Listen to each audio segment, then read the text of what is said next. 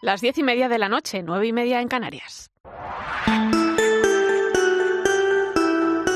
Irene Pozo. La linterna de la iglesia. Cope, estar informado.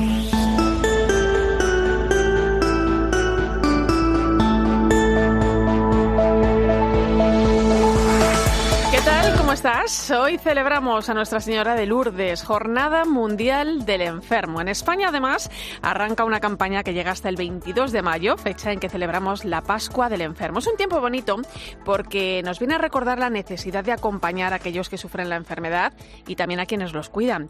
Decía Juan Pablo II hace justo 30 años, cuando instituyó esta jornada, que se trataba de sensibilizar ante la necesidad de asegurar la mejor asistencia a los que sufren y también de hacer que diócesis, comunidades, cristianas o familias religiosas se comprometieran aún más con la pastoral sanitaria y llega hasta nuestros días, con esa labor tan extraordinaria que se lleva a cabo en la Iglesia.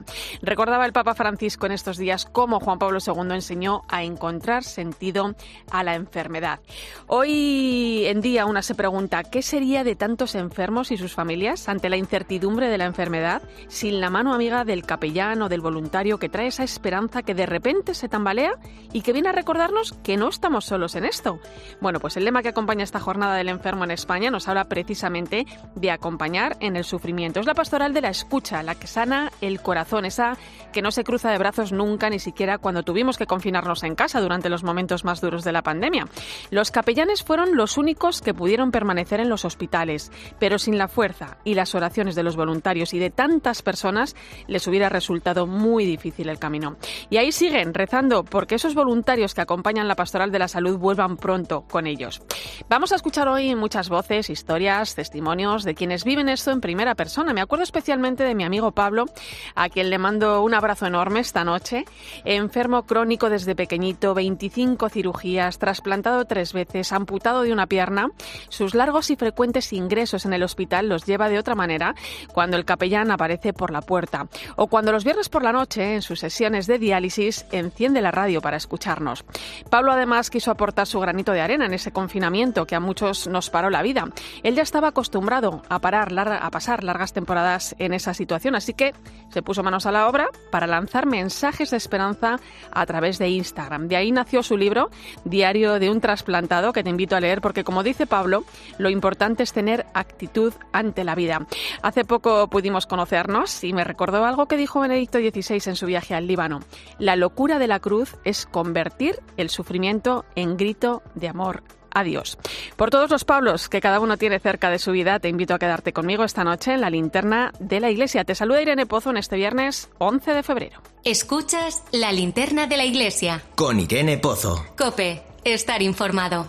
Como siempre ya sabes que puedes acompañarnos con tus mensajes a través de las redes sociales. Estamos en Iglesia Cope en Facebook y Twitter, hoy con el hashtag Linterna Iglesia 11F.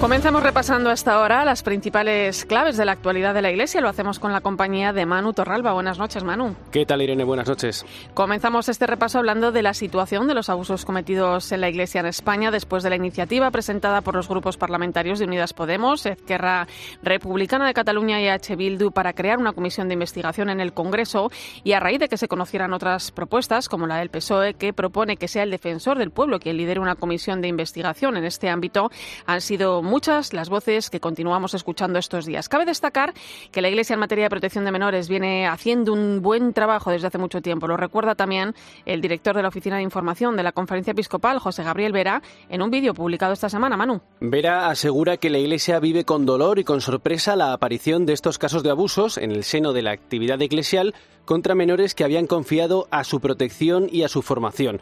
También ha explicado que la Iglesia española ha abierto un camino de investigación que se ha concretado en la apertura de una oficina en cada diócesis con el fin de acoger escuchar, acompañar y reparar a las víctimas. Así pondrá en el cauce oportuno sus demandas, sus reivindicaciones y la sanación de su vida.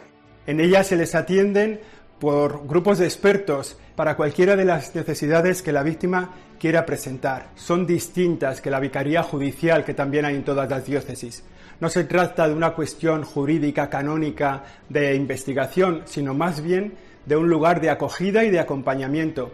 Tiene la limitación de la prescripción del delito o de la muerte del acusado que imposibilitan caminar por esa vía. Las oficinas, sin embargo, están abiertas a todas las víctimas, sea cual sea la situación del delito que se cometió sobre ellas. Además, el trabajo de las 70 diócesis españolas en la prevención, en la investigación y en el acompañamiento a las víctimas de abusos es diario y palpable. Por ejemplo, en Toledo, donde esta semana se ha presentado una guía de buenas prácticas para la protección de menores. La edita el Arzobispado Primado y se trata de una herramienta útil para la prevención y para la detección de evidencias de abuso sexual o cualquier otra forma de maltrato en la infancia y la adolescencia. Cope Toledo, Cristóbal Cabezas, buenas noches. Hola, muy buenas noches. Este manual pretende ser un espacio para proporcionar las pautas necesarias para acompañar y colaborar en el desarrollo de los niños, jóvenes y adultos vulnerables. La guía debe ser conocida y aceptada por las personas responsables de parroquias, grupos pastorales, centros de formación, instituciones y todos aquellos que trabajan en el ámbito educativo y en la pastoral ordinaria con menores y adolescentes. Y va a estar además al alcance de la comunidad y de los padres o tutores legales de las personas menores de edad. La guía recoge algunas consideraciones importantes. De todas ellas subrayamos que toda persona que advierta indicios de situación de violencia está obligada a comunicarlo de forma inmediata a la autoridad competente, es decir, policía, guardia civil o fiscalía de menores. Por su parte, asociaciones como Betania, que trabajan en la acogida y el acompañamiento de las víctimas de abusos en la Iglesia, valoran favorablemente que se constituya una comisión independiente que investigue estos casos. Esta asociación considera, desde su experiencia, que la comisión debería centrarse en la escucha a las víctimas según sean sus necesidades y tendría que asegurar su protección. Además, facilitar el esclarecimiento de los hechos, investigar la dinámica de los abusos, ayudar a la reparación de los daños y servir a la recuperación integral de las víctimas. Finalmente, apunta Betania, en su comunicado, sería conveniente que la comisión publicase los resultados de la investigación y lo ideal sería que contribuyese al reconocimiento de las víctimas. Más cosas. Hoy ha concluido en Madrid el encuentro anual de directores nacionales de las obras misionales pontificias de Europa. En estas jornadas, que comenzaron el lunes, han participado directores de casi 20 países y han contado con la presencia del secretario de la Pontificia Unión Misional, Fray Dinan Nue Nuyen. Allí han compartido las ideas, las dinámicas y sobre todo los esfuerzos que se llevan a cabo en la animación misionera. El director nacional de Obras Misionales Pontificias, José María Calderón, hacía balance del encuentro. Con nosotros ha estado también el padre An Nue, que es el responsable de la Pontificia Unión Misional, y él nos ha hablado de la evangelización en Europa. Y luego el padre Novak, que es el responsable de la propagación de la fe del Domun, nos ha hablado del espíritu de Pauline Jarricot, fundadora del Domun, y cómo teníamos que volver a las raíces. Cinco días que hemos estado juntos, conviviendo, compartiendo y aprendiendo unos de otros y aprovechándonos de lo que cada uno de nosotros hacemos para intentar hacerlo mejor. Ha sido todo un regalo de Dios y esperemos que esto ayude a que lo hagamos cada día mejor, la animación misionera y el deseo de conocer a Cristo. Y el próximo lunes comienza la Semana del Matrimonio que ha convocado la Subcomisión para la Familia y la Defensa de la Vida de la Conferencia Episcopal. Una semana cargada de actividades que tiene su propia página web matrimonioesmas.org y una aplicación móvil que se puede descargar en esa página web. En el marco del año de la familia Amoris Laeticia y bajo el lema Matrimonio es más, esta semana pretende ser una oportunidad para que los católicos casados renueven su compromiso y para mostrar a la sociedad la belleza del matrimonio. Precisamente sobre esto hablaba el presidente de la subcomisión, Monseñor José Mazuelos. Es una sociedad que no, que no promueve realmente eh, el amor verdadero de entrega, de indisolubilidad del matrimonio para siempre es una sociedad un poco superflua, superficial, individualista y materialista. Y en ese sentido es uno de los retos, poder vivir el matrimonio aquí en nuestra cultura. Y el próximo miércoles la Conferencia Episcopal ha convocado un acto junto a musulmanes y judíos para celebrar la Jornada de la Fraternidad Humana, que fue instituida por la ONU el pasado año para conmemorar la firma del documento sobre la fraternidad humana entre el Papa Francisco y el gran imán Al-Tayeb. Lo organiza la Subcomisión para las Relaciones Interconfesionales y Diálogo Interreligioso y en él intervendrán el presidente de la Conferencia Episcopal, el presidente de la Federación de Comunidades Judías de España y el secretario de la Comisión Islámica de España. El secretario de esta subcomisión es Rafael Vázquez. Nuestro encuentro va a estar marcado por las aportaciones que las religiones podemos hacer para construir juntos un mundo más fraterno, más humano, más de hermanos. Nosotros queremos hacer con este encuentro un espacio para el diálogo, para la propuesta de proyectos comunes, pero sobre todo para embarcarnos conjuntamente en un proyecto que afecta a toda la humanidad aquel que el Papa ha enunciado como el sueño de la fraternidad universal. Y terminamos recordando que este domingo la Iglesia en España va a celebrar la Jornada Nacional de Manos Unidas. La ONG ha presentado esta semana su campaña anual y es que la desigualdad se ha convertido en el siglo XXI en el mayor desafío que debe afrontar la población mundial. La presidenta de Manos Unidas es Clara Pardo. Permitir que una sola persona muera de hambre, en un mundo en el que además hay alimentos suficientes para todos, es permitir que la desigualdad, la indiferencia, el olvido y el abandono ganen una partida que nunca debería llegar a estar sobre el tablero y que supone un auténtico fracaso para la humanidad. Nuestra campaña de este año, como digo, quiere precisamente mover esas conciencias adormecidas, quiere sacar lo mejor de todo ser humano que llevamos dentro Gracias, Manu. Hasta la semana que viene, Irene.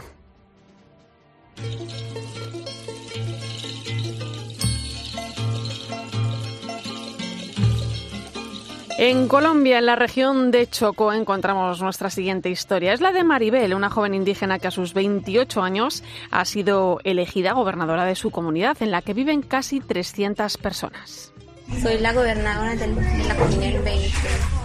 En este momento me empeño, soy la líder de esta comunidad y soy una mujer que estoy liderando como gobernadora este año. Como mi capacidad yo tenía como ser una mujer de ser gobernadora y me empeño, soy una, una pena que estoy provestando como una autoridad la comunidad del 20, como así se llama, se encuentra al borde de la carretera que une la ciudad de Quibdó, la capital de esta extensa región colombiana, con la ciudad de Medellín. Y las 20 familias que la componen son de la etnia Emberá, una de las más castigadas por el conflicto armado que vive el país desde los años 60. Y había muchas guerrillas en la comunidad. Y además nosotros salimos de, de desplazaciones y además que somos guerrilleros, a los niños jóvenes que son guerrilleros y muchos han señalado que somos conflictos de, de los guerrilleros, pero no somos, somos indígenas que somos como humanos los emberas se vieron obligados durante años a refugiarse en las ciudades huyendo del conflicto. Con el tiempo pudieron regresar al lugar de sus raíces, pero vivir en la comunidad del 20 de la que Maribel es gobernadora no es nada sencillo. Las casas son construcciones precarias y no tienen acceso a los servicios más básicos, ni sanidad, ni educación, ni agua potable. El anterior gobernador de la comunidad murió en el derrumbe de una de esas construcciones tan precarias. Ella fue la siguiente elegida por sus paisanos y asegura haber contado con el apoyo de todos, hombres y mujeres. Me empeñé mucho ser una gobernadora desde niña. Gracias a ellos me eligieron como gobernadora la comunidad. Ahí me empeñé en ser una mujer que quiere subir más adelante, más para arriba. Y me apoya muchísimo la comunidad y las mujeres. Manos Unidas trabaja con poblaciones indígenas como la de Maribel desde hace décadas. En esta zona de Colombia ha centrado su trabajo en ayudarlos a reconstruir las comunidades de las que fueron expulsados durante el conflicto, garantizándoles el acceso a la educación y la sanidad.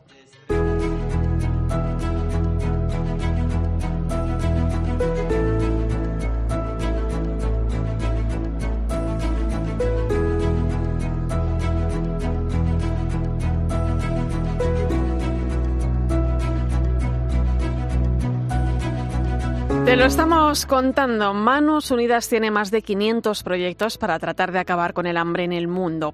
Hoy estamos celebrando el Día del Ayuno Voluntario y este domingo celebramos la Jornada Nacional de Manos Unidas, una ocasión para conocer más a fondo el trabajo que realiza esta ONG para el desarrollo. María José Hernando es responsable del Departamento de Estudios y Documentación de Manos Unidas. Buenas noches. Hola, buenas noches. Em, María José, el próximo domingo es un día, bueno, pues para recordar la lucha contra el hambre y el trabajo que viene realizando Manos Unidas, ¿no? El lema que acompaña la campaña de este año, nuestra indiferencia los condena al olvido. Em, solo desde el encuentro con los más desfavorecidos podemos acabar con la igualdad, ¿no? podemos acabar con la desigualdad. Bueno, con la desigualdad, correcto, hija. Podemos lograr la igualdad, sí. Solo, solo ellos son los que nos pueden enseñar, sí. Eh, está claro, María José, que la pandemia ha agudizado la desigualdad, eh, por ejemplo, en el reparto de las vacunas, pero la desigualdad ya existía antes de la COVID, ¿no? Y tiene eh, causas estructurales en el modelo económico en el que estamos inmersos, ¿no? ¿Qué soluciones tenemos a corto plazo? A corto plazo no son fáciles las soluciones. Las soluciones, como, como son problemas estructurales, en el corto plazo seguramente no encuentren solución. Lo que sí podemos es, mientras tanto, ir apoyando a esas comunidades que necesitan ayuda para eh, para mm, encontrar recursos, para encontrar condiciones de vida más digna y para reclamar la garantía de sus derechos ante eh, los que son los garantes, que son los propios estados o sus propias eh, administraciones. ¿no? Ahí es donde están Manos Unidas, apoyándoles, ayudándoles a encontrar esas condiciones de vida mejores y a reclamar lo que les corresponde como seres humanos, con una dignidad que hay que garantizar. ¿no? Eh, lo que sí podemos es ponerle freno ahora, ¿no? Lo decía también la presidenta de Manos Unidas en, la presentación de esta campaña, Clara Pardo, eh, bueno, que va a llevar a 500 millones de personas más a la pobreza extrema, ¿no? Que les va a llevar a unas condiciones de vida que parecían, pues ya superadas, ¿no? En muchos países. ¿Qué podemos hacer cada uno de nosotros para que esto no suceda? Eh, nosotros lo primero que podemos hacer es eh, tomar conciencia. Para eso, informarnos, informarnos de lo que está pasando en esos lugares, porque eh, muchas veces no tenemos eh, claro qué es lo que les pasa, ¿no? Qué es lo que pasa más allá de nuestras fronteras. Los medios de comunicación desatienden en muchas ocasiones eh, lo que pasa más allá de, nuestros propios países, ¿no? Del, mundo rico, del mundo del norte. Entonces, saber lo que les pasa, eh, preguntarnos cuáles son las causas de lo que les pasa, ¿no? Y, luego comprometernos. Hay muchas maneras de apoyar y de canalizar nuestra solidaridad, ¿no? Eh, en la presentación de la campaña se dijo, por ejemplo, que África emite solo el 4% del CO2 mundial y, sin embargo, es el continente al que más está afectando el calentamiento global, ¿no? ¿Qué papel juega el cambio climático en ese aumento de la desigualdad? El cambio climático es responsable de muchas variabilidades en temperaturas y en, y en eventos, ¿no? sobre todo eventos climáticos extremos. Y estos afectan sobre todo a las poblaciones más empobrecidas, porque son los que normalmente viven en espacios, en lugares donde es más difícil defenderse de los efectos del cambio climático. Ellos no tienen recursos para defenderse, no tienen posibilidades de resiliencia, de, recuperarse después de un evento eh, grave, de un, de un, huracán, de unas inundaciones o de unas sequías extremas como está sufriendo África ¿no? en los últimos años. Entonces, ellos emiten eh, el menos del 4% de los gases de efecto invernadero y, sin embargo, el 80%, el 90% de las graves consecuencias del cambio climático les afecta a ellos más que a nosotros. ¿no? Eh, María José, los proyectos de Manos Unidas siempre tienen muy presente el tema de la educación y la formación ¿no? de las personas. ¿Son clave para acabar con la desigualdad? Eh, la educación es clave para, para que las personas encuentren una manera de dirigir sus vidas, de ser autónomos, ¿no? de realizar sus proyectos. Pero la educación necesita también de unas políticas públicas, de, de, una garantía de derechos por parte de, de, los que son los garantes, que son los Estados. También un respeto por parte de las multinacionales, de las empresas transnacionales, de lo que son los derechos de las comunidades. ¿no? Hay muchas cosas que intervienen, no es, o sea, es un, es un, es muy complejo porque, porque son problemas, como decías tú al principio, estructurales, ¿no? Eh, Manos Unidas tiene el compromiso de generar esperanza. ¿Cómo se fomenta esa esperanza en un mundo, eh, bueno, cada vez más individualista? Pues sobre todo eh, contagiando solidaridad en el sentido de eh, traer aquí los mensajes de las personas que sufren en los países del sur. Ellos quieren eh, tomar las riendas de su vida, ellos confían en, en, el futuro, ellos esperan poder tener una vida más digna, ellos esperan poder dejar a sus hijos un mejor futuro del que ellos han vivido y necesitan nuestra colaboración. Y el, lo que nosotros queremos decir es que es posible cambiar cosas, ¿no? Cambiar vidas, que es así, lo sabemos porque nuestros socios locales nos lo transmiten, ¿no? Y porque conocemos lo que pasaba antes de, estar en algún lugar, en alguna comunidad, en algo y lo que y cómo están después, ¿no? Después de un proyecto, de varios proyectos, de nuestra de nuestro apoyo y de nuestra intervención. De hecho, muchas personas han escapado de la pobreza extrema gracias a la labor que lleváis eh, eh, realizando en Manos Unidas desde hace ya 63 años. ¿eh? Es un motivo, sí, sí, de un motivo extraordinario de esperanza, ¿no? Por el que dar muchas gracias, con el que animar también a todas las personas a colaborar con Manos Unidas, en especial el próximo domingo que celebráis vuestra jornada. Sí, el domingo es la campaña eh, siempre es el segundo fin de semana de febrero. Eh, lo celebramos sobre todo en la iglesia, ¿no? En las, en las parroquias hay una eh, hay una colecta que, que, es para Manos Unidas y hay unos mensajes que se transmiten, ¿no? Pero no solo, también al resto de la ciudadanía se le comunica, ¿no? Pues eh, qué es lo que pensamos, qué es lo que queremos, cuál es nuestro trabajo y cuál es nuestra historia y lo que y lo que queremos conseguir, ¿no? Para nosotros sí que es verdad que es un orgullo 63 años de historia, pero también es nos gustaría llegar a desaparecer, ¿no? O sea, nos gustaría que de verdad en el mundo desapareciera el hambre, la desigualdad, la miseria y que no fuera necesaria nuestro, nuestra labor, nuestra presencia, ¿no? Pues María José Hernando, responsable del Departamento de Estudios y Documentación de Manos Unidas, muchísimas gracias por este tiempo y un abrazo. A vosotras y a vosotros un beso. Escuchas la linterna de la iglesia. Con Irene Pozo. Cope, estar informado. Echamos un vistazo a nuestras diócesis.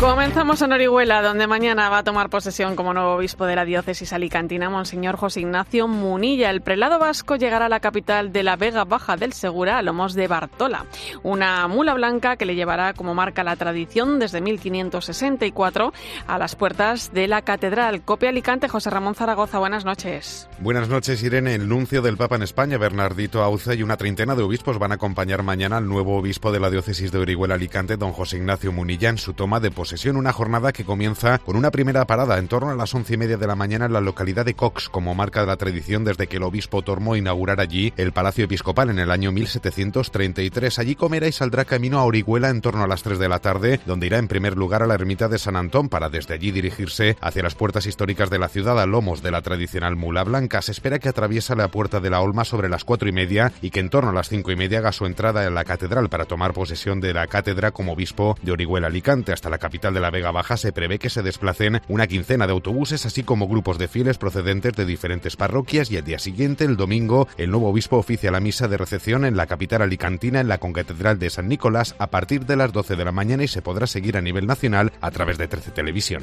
Nos vamos a Santiago de Compostela, donde esta mañana se ha presentado el encuentro de empresarios católicos que se celebrará a finales de marzo en la capital de Galicia. El evento al que están convocados los, los empresarios de toda España contará con los temas la doctrina social de la Iglesia, la economía del bien común y la labor social de la Iglesia como ejes de su celebración. COPE en Santiago, Alberto Varela, buenas noches. Buenas noches, Irene. Van a ser unos 150 empresarios de toda España que van a reflexionar sobre asuntos como la doctrina social de la Iglesia o el papel de la economía. El arzobispo de Santiago, Monseñor Julián Barrio, se mostraba esta mañana ilusionado con estas jornadas. No ir solo, la Iglesia no puede ir sola. No se trata de ir más deprisa se trata de llegar lejos. Las conferencias magistrales las van a pronunciar el obispo de Bilbao, Joseba Segura, el presidente de la Academia Pontificia de Ciencias Sociales, Stefano Zagni, y el catedrático de Teología Moral, Julio Luis Martínez. Entre los moderadores, Fernando de Aro, director de la tarde de COPE. Y ya sabes que hoy celebramos la Jornada Mundial del Enfermo, instituida hace ahora 30 años por San Juan Pablo II. Nacho de Gamón nos acerca la historia de Juan Manuel Igualada y su madre, Milagros, que durante 28 años y medio no se separó de la cama de su hijo.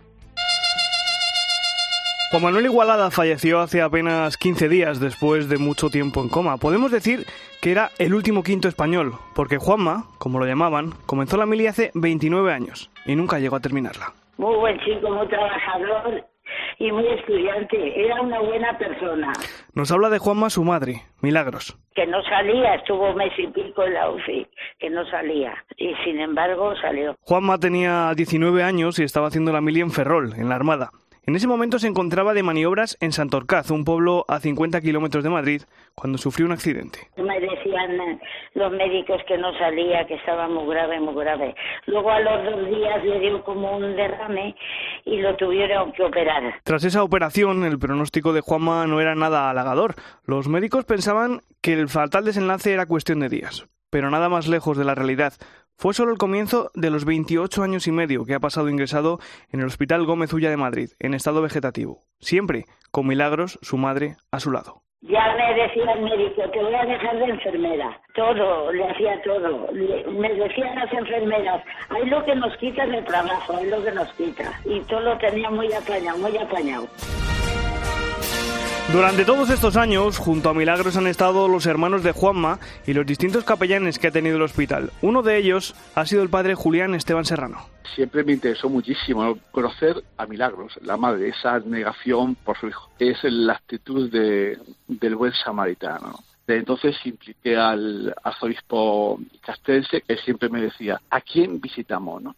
Se trataba de Monseñor Juan del Río, arzobispo castrense durante casi 13 años, fallecido por COVID recientemente. Cuentan el padre Julián y Milagros que siempre que podía pasaba a visitarlos. Que me quería también, decía, Mila, tienes el cierro ganado.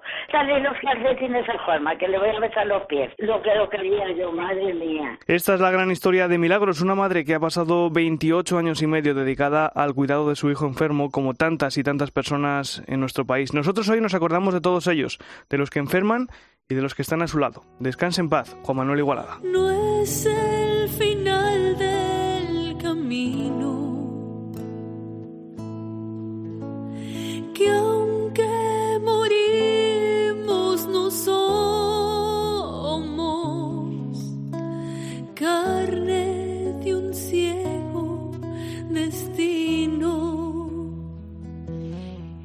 Pues enseguida llegamos a las 11 de la noche, las 10 en Canarias. Hablamos del bonito mensaje que el Papa Francisco ha enviado en esta Jornada Mundial del Enfermo. Y también vamos a hablar con un capellán del Hospital de Orense, que además de sacerdote, enfermero y ahora estudiante de medicina, atiende 16 parroquias de la zona. Recuerda que estamos en Iglesia Cope en Facebook y Twitter, hoy con el hashtag Linterna Iglesia 11F.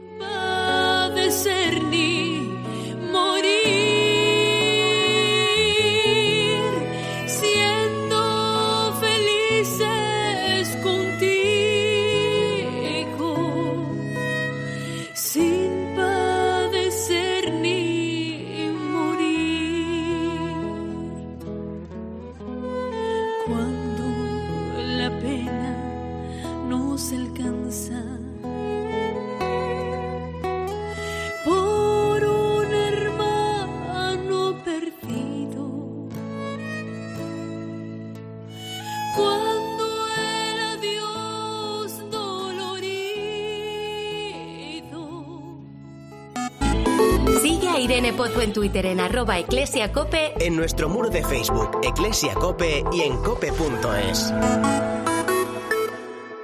Ahora más que nunca necesita respuestas y en COPE las preguntas las hace Carlos Herrera con los protagonistas de la actualidad. Voy a saludar al señor Íñigo Fernández de Mesa. Ha sido, entre otras cosas, secretario de Estado de Economía, ha sido ese otro eufemismo que se utiliza para decir que pagamos menos impuestos por Europa que es el esfuerzo fiscal. En España no es verdad que se pagan menos impuestos que en la Unión Europea. De hecho, el impuesto de sociedades, nuestras empresas pagan mucho más que las empresas europeas. Señor Pérez de los Cobos, es catedrático de Derecho Laboral. ¿El teletrabajo se queda o desaparece? El teletrabajo debe quedarse. Creo que la regulación del teletrabajo que se ha aprobado va a ayudar poco a que... De lunes a viernes desde las 6 de la mañana, todo pasa en Herrera en Cope. UMAS, la mutua aseguradora de la Iglesia Católica, ofrece una amplia gama de seguros de salud para todos sus mutualistas, con unas condiciones muy ventajosas. UMAS Salud tiene acuerdos con las tres mayores compañías nacionales de asistencia sanitaria. Solicite su seguro de salud en www.umas.es. UMAS, 40 años de vocación de servicio. Escuchas la linterna de la iglesia. Y recuerda, la mejor experiencia y el mejor sonido solo los encuentras en cope.es y en la aplicación móvil. Descárgatela. ¿Y tú? ¿Por qué necesitas fluchos? Porque es tiempo de pensar en lo que te gusta, en la moda que te hace sentir vivo, chic, casual, sport. Nueva colección de otoño-invierno de Fluchos. La nueva moda que viene y la tecnología más avanzada en comodidad unidas en tus zapatos. ¿Y tú por qué necesitas fluchos? Fluchos. Comodidad absoluta. El Día de los Enamorados, disfrute del ballet más romántico de todos los tiempos, Romeo y Julieta, en una proyección especial desde la Royal Opera House de Londres. El 14 de febrero, a las 20.15 horas, Romeo y Julieta en los mejores cines de España. Consiga sus entradas en roencines.es.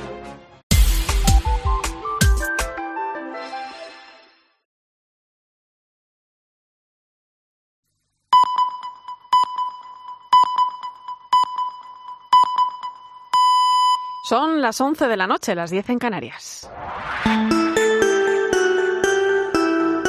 Irene Pozo. La linterna de la iglesia. Cope, estar informado.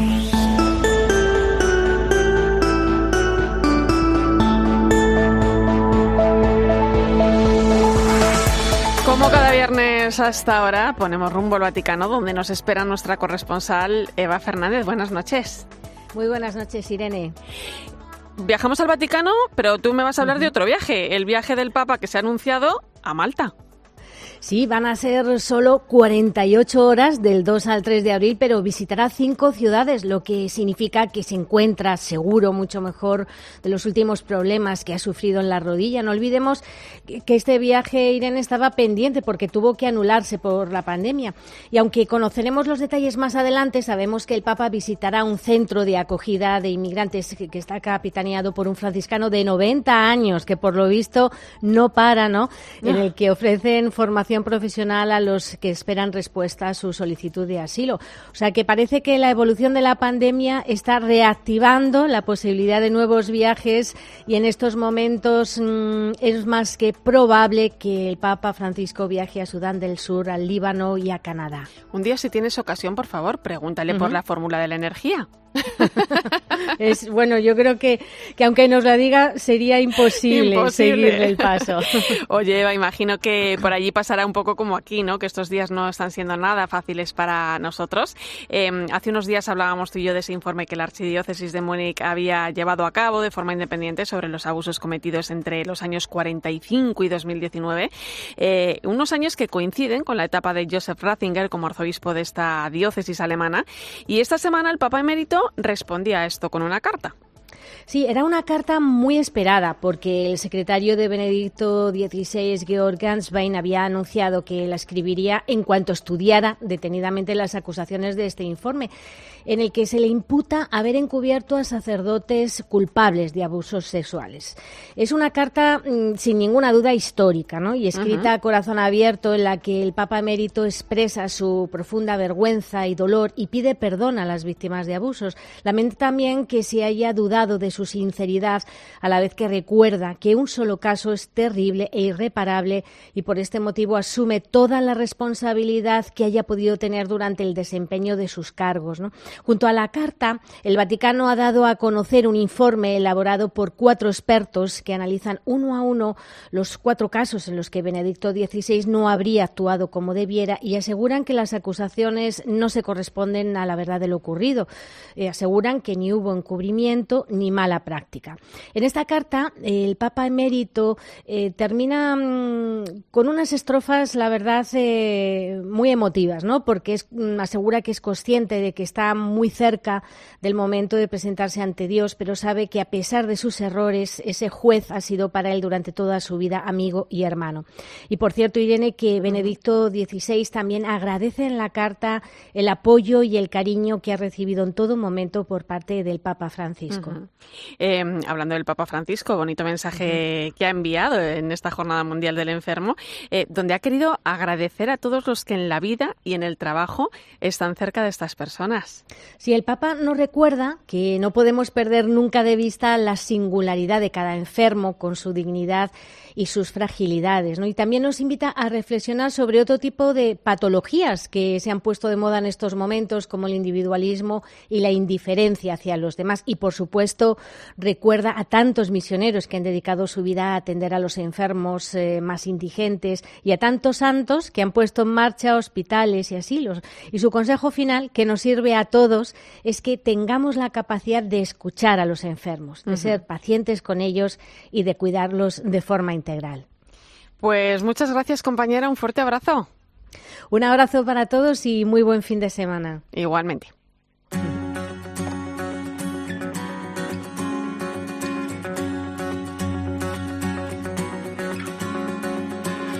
De Roma nos vamos hasta Galicia. Allí, en el Hospital Universitario de Orense, se encuentra el capellán José Manuel Armesto. Es también párroco en 16 iglesias de esta provincia, enfermero en la residencia del Seminario Mayor y estudiante de medicina. José Manuel, buenas noches.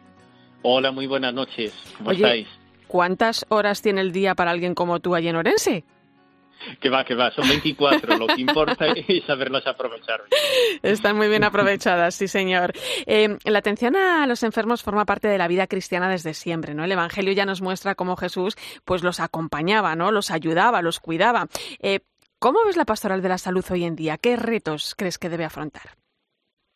Pues eh, sobre todo es la necesidad eh, que hablabais antes de adaptarse a las, a las nuevas eh, a las nuevas situaciones que se encontramos en la enfermedad, en la atención al enfermo, en los distintos tipos de enfermedad, no solo física, sino también espiritual, psíquica, la soledad, el indiferentismo, es decir, son muchos nuevos campos que quizás hoy más se han abierto.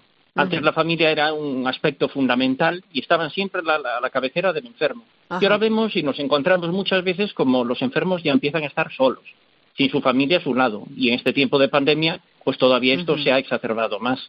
Claro, la pandemia de la COVID-19 ha sido un verdadero desafío para la pastoral de la salud, ¿no? Con todo lo que hemos vivido, em, ¿tú crees que es posible observar esta pandemia desde una mirada de fe? Desde luego que sí. Eh, sobre todo al ver estas situaciones tan dramáticas, que es un virus que nos ha cogido a todos nosotros por sorpresa, es decir, a la pastoral de la salud, a la medicina, a la sociedad, es decir, a todo el conjunto que formamos este país e incluso mundialmente, como vemos que se está extendiendo. Y hemos tratado de ingeniárnoslas para poder seguir acercándonos a- al enfermo en estas situaciones tan dramáticas, tan drásticas.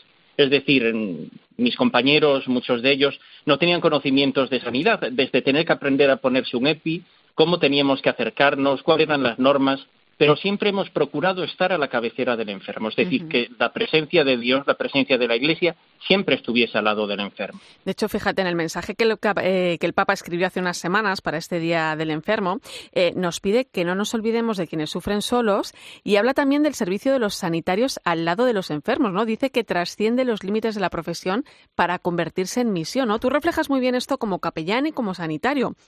Te quería preguntar eh, por qué es importante acompañar también a ese personal sanitario, ¿no? ¿Y qué experiencia tienes tú en esto? Pues acompañar al, al personal sanitario es algo fundamental. Eh, la labor de un capellán es ciertamente estar al lado del enfermo, de la familia, pero de todo, de todo lo que formamos la gran familia que es el hospital. Y sobre todo en este tiempo en que se han visto desbordados. Fueron situaciones dramáticas, drásticas. Como te decía, muchos enfermos no podían tener a su familia al. Su familia ha sido el personal sanitario.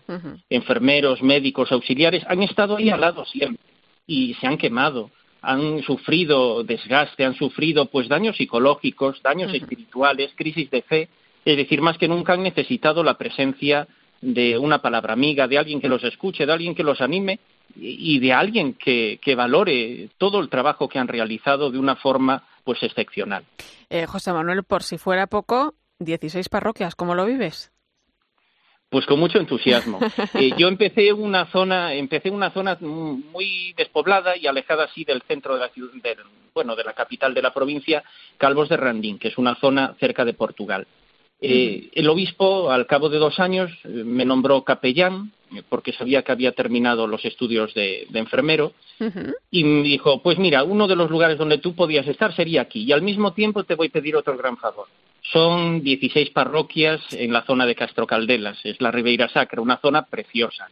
Eh, esencia de espiritualidad de Galicia, una zona despoblada, ya que está hoy tan de moda hablar de la, bueno, de la, de la España vaciada, pues esta es una zona así. Ajá. Y, y es apasionante el poder acompañar a estas personas mayores, porque es lo que más tengo, hay que decirlo, son personas mayores que requieren vivir su fe, requieren que la presencia de Dios se haga, se haga presente en sus vidas, valga la redundancia. ¿Y qué esperarán? Tengo 16. Yo creo que estaré llegando a punto de la mayoría de edad. Creo que pronto llegaré a los 18.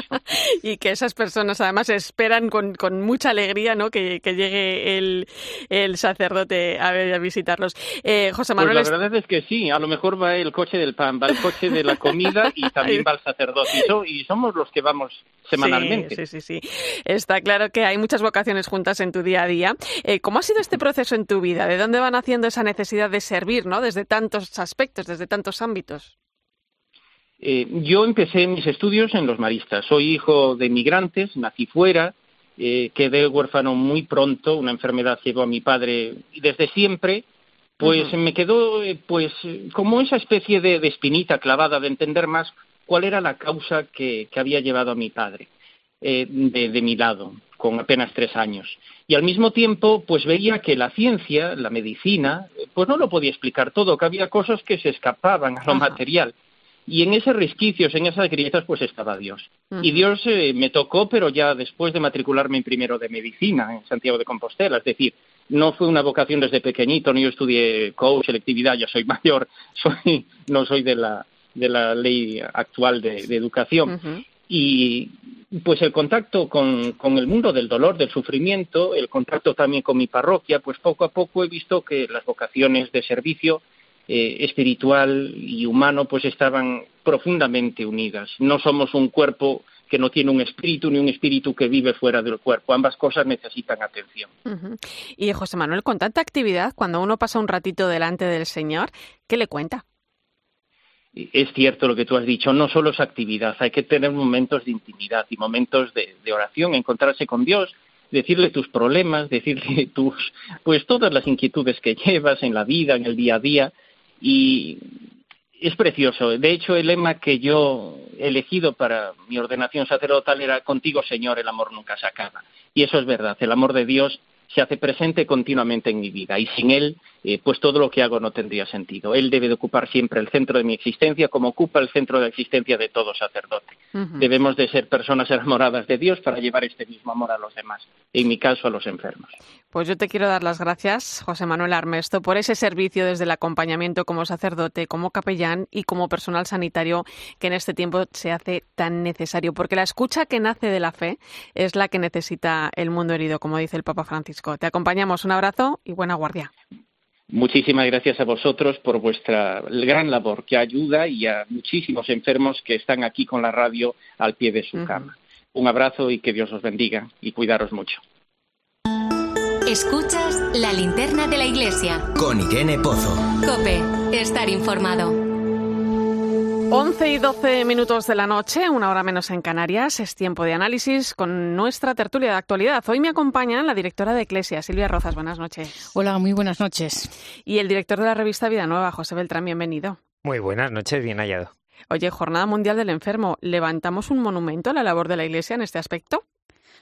Mm, yo creo que desde siempre el monumento está ya hecho, ¿no? A la iglesia, porque sí es cierto que la iglesia siempre está allí donde se le necesita, ¿no?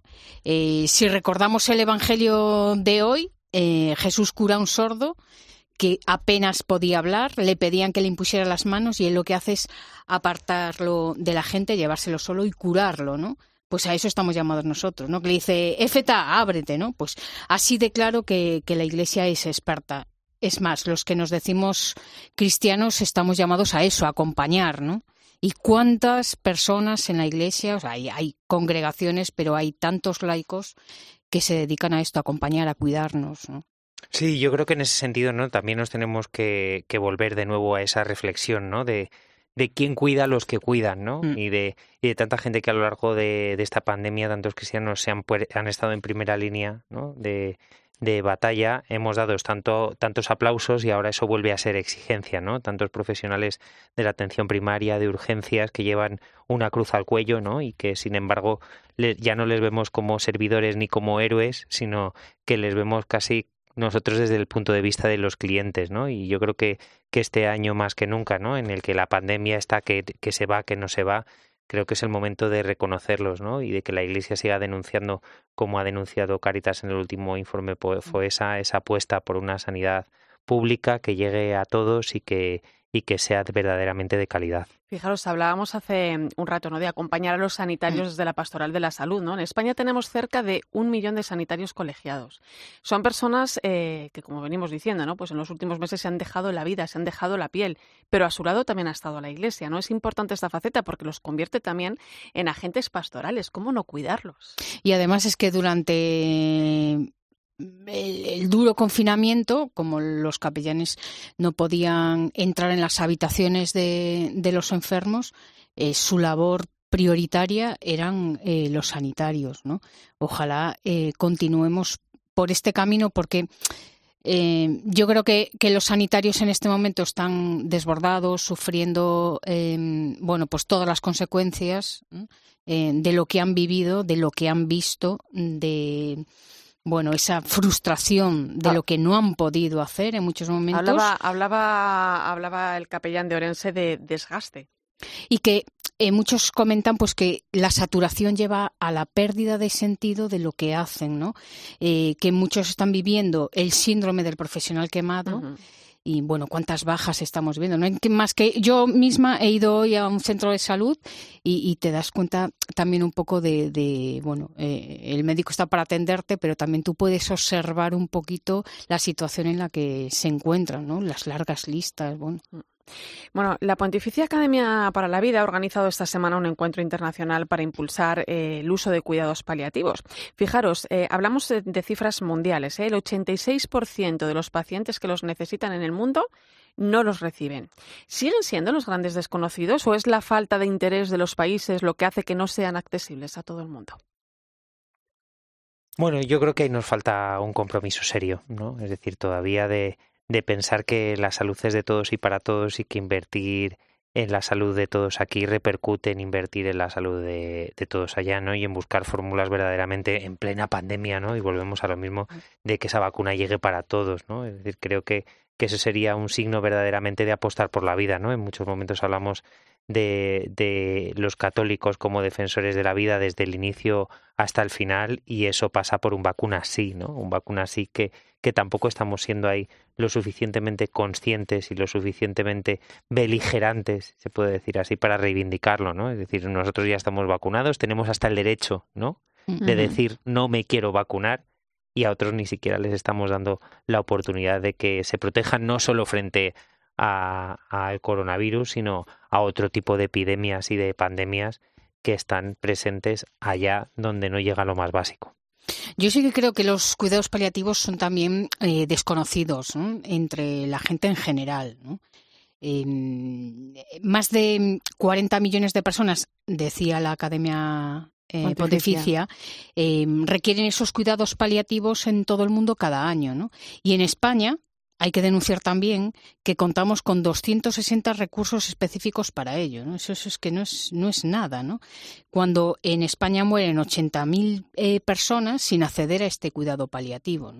Pues una, de las eh, peticiones por ejemplo, es que España no tiene reconocida esta, esta especialidad de los cuidados paliativos y quienes se dedican a ello se dedican realmente eh, con formación personal autoeducación, enseñanza. o con algún máster que sea posterior a la carrera, etc. Y la, la, academia acaba de sacar un, un, libro blanco para la promoción de los cuidados paliativos que a mí me ha parecido muy interesante porque lo que lanza son recomendaciones a, a diferentes representantes ¿no?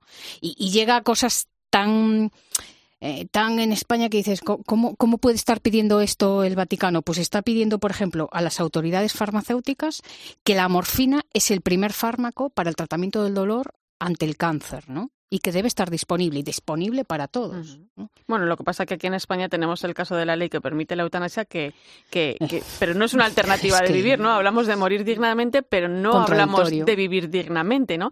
Em, el Papa hablaba muy claro esta semana en la audiencia general, decía, debemos acompañar hasta la muerte, pero no provocarla ni contribuir a ninguna forma de suicidio asistido. La vida es un derecho, no la muerte, que debe ser acogida, no administrada. Y este principio ético concierne a todos, no solo a los cristianos o creyentes. Estamos ante un problema social. Claro, eh, y se nos olvida, ¿no? Es decir, cuando, cuando hablamos de cuidados paliativos, nos vamos directamente a pensar en, en los últimos días, ¿no? En, en el final, y se nos olvida que es que esa ayuda para no acabar, ¿no? En esa decisión de la mal llamada muerte digna pasa también por las ayudas a la dependencia, ¿no? Es decir, por el momento en el que alguien tiene una discapacidad o alguien no se puede valer por sí mismo, dotar de todos los recursos disponibles que los habría para que a nadie se le pase por la cabeza soy un estorbo, que no se cuente conmigo, es mejor que no esté así, para estar así me quito de en medio o para estar así que me apaguen. ¿no? Es decir, cuando se dotan de los medios y se dota no solo de los recursos ¿no? eh, tecnológicos y de asistencia adecuados, sino que además de toda esa parte que es humanizar y, y que tiene que ver con todo el cariño al que no llega, al que no puede y al que tiene esa dificultad para salir adelante, evidentemente esos pensamientos, en la mayoría de los casos, por no decir en todos, desaparecen de la cabeza y del corazón. Bueno, pues ojalá que este Día del Enfermo nos sirva para reflexionar un poquito en torno al cuidado de la vida. Eh, vamos con más cosas. Lo contaba Eva. Nuevo viaje del Papa esta vez visitará Malta el 2 y 3 de abril. Juan Pablo II y Benedicto XVI la visitaron también. No conocemos el programa específico del viaje aún, pero ¿qué retos creéis que tiene este viaje por delante? ¿Qué se va a encontrar el Papa Francisco? Desde luego aquí eh, se demuestra una vez más la gran preocupación del Papa Francisco por el tema de la inmigración, ¿no? de los migrantes que buscan llegar a Europa de la costa del norte de África a través del, Mediterráneo. Es bueno recordar que en el año 2016 el Vaticano, si recordáis, puso en la Plaza de San Pedro un pesebre donado por el gobierno de Malta, en el que había una marca de madera que simbolizaba esa centralidad de los migrantes como preocupación que se compartía ¿no? entre Roma y, y la Veleta. Claro, pues ahora nos encontramos con otro viaje que viene después desde del de Chipre y Grecia uh -huh. y es como una continuidad en el tema. ¿Mm? Indudablemente yo, yo espero desde luego eso, ¿no? Que el Papa vuelva a denunciar lo que está pasando con la migración. Sí, continuidad y asignatura pendiente, ¿no? Porque es verdad que, que estuvo a punto, ¿no? Y se iba a incluir en, en esa escalada de, de Chipre y Grecia y siempre pues se une Malta y fue imposible, ¿no? Por cuestión de agenda y por otros motivos menores que se incluyera allí y se sitúa. Y de nuevo una llamada de atención para nosotros que esperamos una futurible visita de, del Papa a España, que el Papa opta de nuevo por un país pequeño y de periferia, ¿no? Es decir, ellos están en el centro, no nosotros, que siempre hemos sido el epicentro de la catolicidad en Europa, ¿no? Y de y de otros muchos momentos, ¿no? O una nueva pista más. Que no quiero decir con esto que nos tengamos que desilusionar, ¿no? Pero que sepamos por dónde van los tiros y por dónde va la mirada del descentre de la agenda internacional de este Papa. Eh, en cualquiera de los casos será un viaje para seguir de cerca. ¿eh? Eh, ¿Habéis visto el mensaje del Papa, el patriarca ecuménico de Constantinopla, Bartolomé I, en ese 30 aniversario de su elección? Pues sí, cargado de buen humor. un gesto muy bonito ¿eh? y de muchos retos comunes ¿eh? que vuelve a poner sobre la mesa y, y que yo creo que lo, los tienen los dos muy claros, ¿eh? la fraternidad que el mundo necesita, ¿no? Dice el Papa. Y un, un mensaje de un amigo a un amigo, ¿no? A mí eso es lo que más me, me, me llama, ¿no? De, de, Francisco, cómo escribe eh, realmente a, a Bartolomé I. En común, pues el salvaguardar la creación, eh, la conversión espiritual de las personas y desde luego el diálogo para reconciliarnos eh, entre los cristianos, ¿no? Esta necesidad de caminar juntos. El ecumenismo de la caridad, ¿no? Es decir, en la misión, ¿no? Esa, esa insistencia de, del Papa de es eh, importante, ¿no? Y relevante el tener presente, ¿no? Qué diferencias hay teológicas y doctrinales que de alguna manera separan, pero que eso sean batallas que no impidan, ¿no? Que no impidan que en el en el tú a tú, en el día a día, ¿no? En el salir al rescate de los migrantes, de los empobrecidos, de aquellos que lo pasan mal, se convierta en una barrera, sino todo lo contrario, ¿no? Que lo social nos ayuda a encaminarnos que somos todos hijos de un mismo Dios, ¿no? Y es ahí donde donde sí hay ya una comunión real. Bueno, y el tema del ecumenismo que es muy importante también para el Papa, ¿eh? Lo vemos en Fratelli Tutti, eh, lo vemos en cada uno de sus viajes, eh, yo creo que es que lo tiene clarísimo y que lo vive. Y que yo creo que eso es lo que más nos transmite a nosotros, ¿no? Que de un amigo a un amigo, pues eso es. Sí, y el fruto de lo cotidiano, ¿no? De lo que él ha vivido como sí. arzobispo de Buenos Aires, Jorge Mario Bergoglio, tanto eso como el diálogo interreligioso, ¿no? Es que ahí nadie le puede dar lecciones de cómo, cuando lo ha aplicado en el día a día en, en Oye, su fijaros, pastoreo. fijaros que ahora en Dubái tenemos embajada vaticana.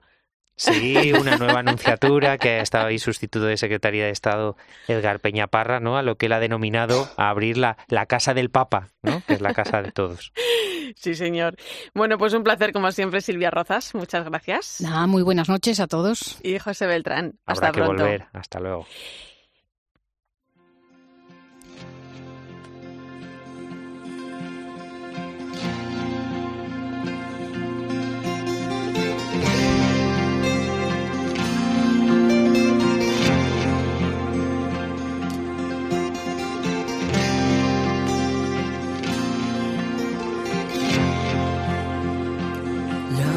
Mentira tiene lengua larga, es potente la voz del cañón.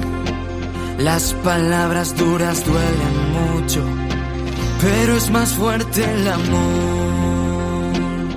Muchas voces solo alientan. Nos despedimos con la música. La última palabra la tiene el amor. Es una de las canciones del musical Skate Hero que recrea la vida de Ignacio Echeverría, el joven español que falleció en el atentado terrorista de Londres en 2017 cuando acudía con su monopatina a defender a una joven que estaba siendo atacada. La obra dirigida por Javier Segura se estrenará el 11 de marzo en la cubierta de Leganés en Madrid. La tiene el amor. La última palabra la tiene el amor. Moriremos con las manos atadas, pero en los labios miel. Si nos dejan abiertos los ojos, miraremos sin rencor. Digamos unas palabras, solo diremos amor. Gracias por acompañarme esta noche en la linterna de la iglesia. Te dejo con el partidazo de Cope y Joseba Larrañaga. Me arrebatas la vida. Así has perdido la guerra, aunque te veas ganado. Perdónate a ti mismo que yo ya te di el perdón, pues solo vale el amor.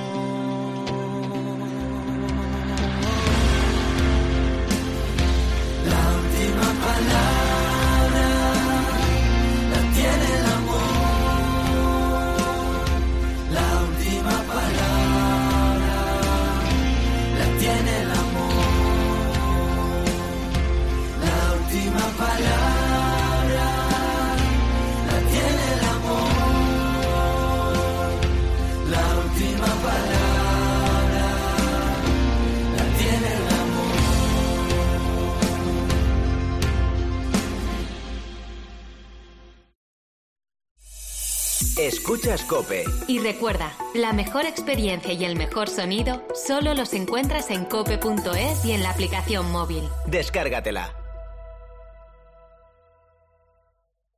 Aviso importante a corredores. Si quieres vivir una experiencia única en la carrera más bonita de España, el 24 de abril se celebra el Rock and Roll Running Series Madrid con distancias de maratón, media maratón y 10 kilómetros. Las inscripciones están volando, así que apúntate ya y viste de running. Inscríbete en rockandrollmadridrun.com. Patrocinador principal Total Energies. Mónica Carrillo, Juanma Castaño, Carlos Latre o un señor mm, desconocido.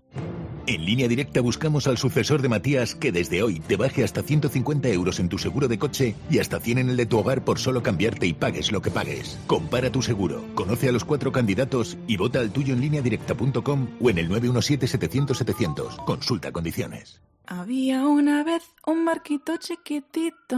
Había una vez unas vacaciones únicas y había un momento único para reservar. Ahora, reserva ya tu crucero en la semana del crucero de viajes del corte inglés por solo 60 euros, pagando en seis meses y sin gastos de cancelación. Además, con el programa Confianza incluida, tu viaje con total tranquilidad. Financiación ofrecida por Financiera el corte inglés y sujeta a su aprobación. Consulta condiciones en viajeselcorteinglés.es. tu precioso vestido de seda o unos viejos pantalones de lino, lana, sintéticos, no importa. Para las lavadoras conectadas Haier todas tus prendas son extraordinarias. Proporcionan una higiene perfecta y un lavado profesional gracias a sus programas de vapor y funciones de inteligencia artificial. Haier, conéctate a lo extraordinario. Esto es muy fácil. Ahora que llenar la nevera cada semana me cuesta más, ¿tú no me bajas el precio de mi seguro? Pues yo me voy a la mutua. Vente a la mutua con cualquiera de tus seguros y te bajamos su precio, sea cual sea. Llama al 91 555 5555. 91 555 5555. Esto es muy fácil. Esto es la mutua. Condiciones en mutua.es. Soy una casa con el ofertón de Lowy los que viven aquí dentro dicen todo el rato que les encanta. Cariño, vaya ofertón. ¿Veis? Vaya ofertón, cariño. Todo el rato. No te pierdas el ofertón de Lowy. Fibra de la buena buena y móvil con 10 gigas por 29,95. Simple, corre a lowy.es o llama gratis al 1456. A ese dolor de espalda que te fastidia el fin de semana. ¿Y a ese dolor de cabeza que pone a prueba tu paciencia? Ni agua. Ibudol es el primer ibuprofeno bebible en formato stick pack para aliviar el dolor rápidamente, con agradable sabor y sin necesidad de agua. Al dolor, ni agua. Ibudol tenía que ser de Kern Pharma. Lea las instrucciones de este medicamento y consulte al farmacéutico.